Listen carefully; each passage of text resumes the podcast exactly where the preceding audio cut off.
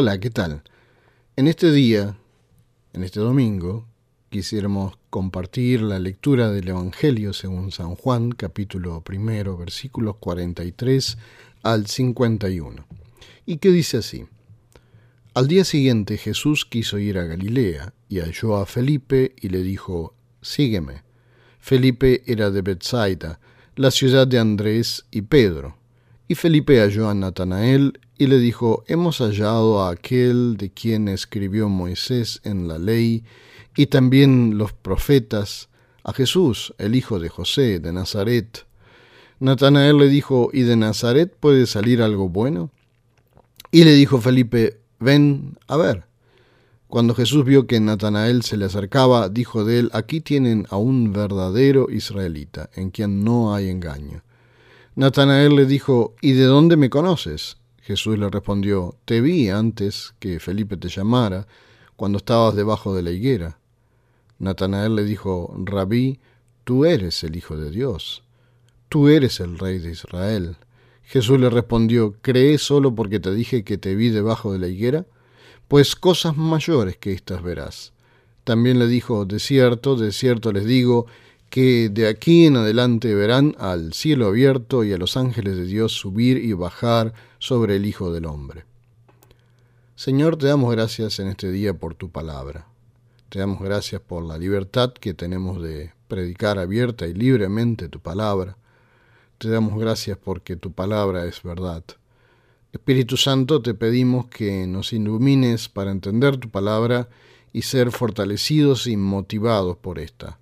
Danos la fuerza para esta nueva semana por medio de esta palabra.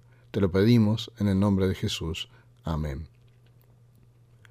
En una primera mirada vemos que hoy se nos habla acerca del tema seguimiento, seguimiento a Jesús.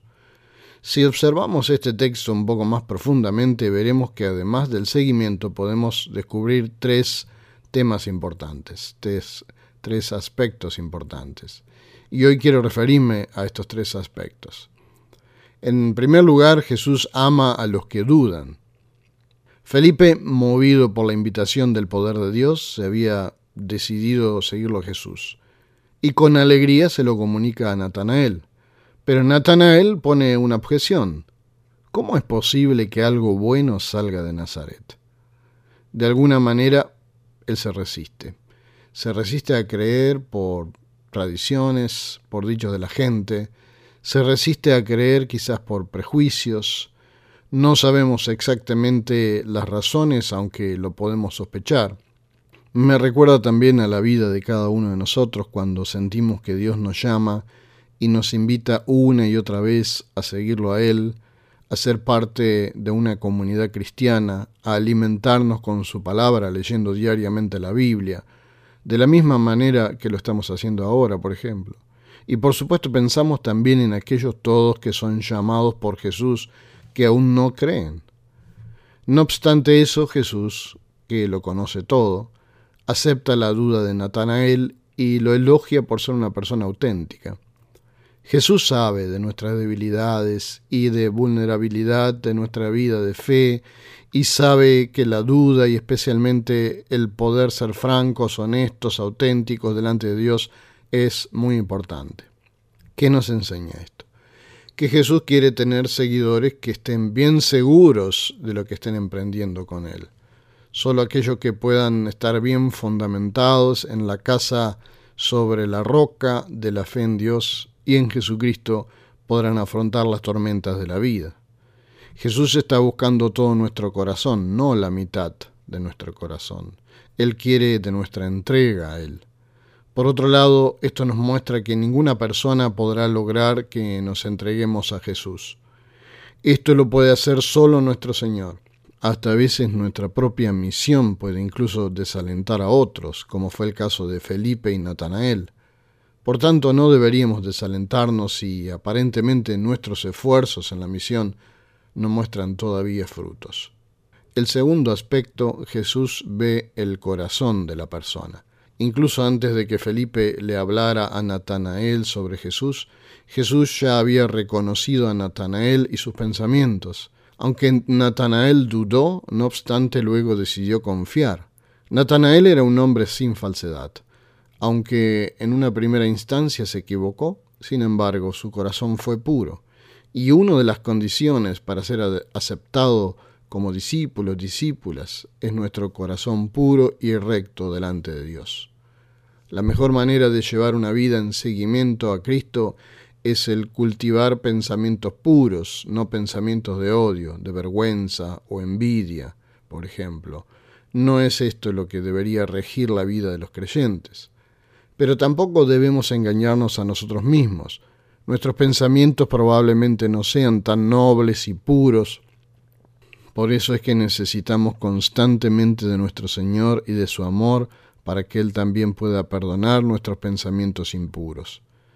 En estos tiempos de aislamiento de la gente y especialmente de nuestros hermanos y hermanas en la fe es cuando más tenemos que buscar de la comunión con Dios y acercarnos a Dios por medio de la palabra y la oración y aprovechar toda oportunidad que se nos presente desde la iglesia como las prédicas online, televisión, para mantener el contacto con la comunidad de fe y ser sostenidos y fortalecidos en la fe.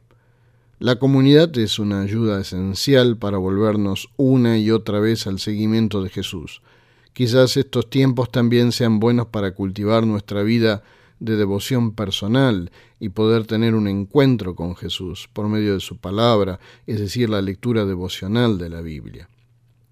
El tercer aspecto, Jesús ve lo secreto.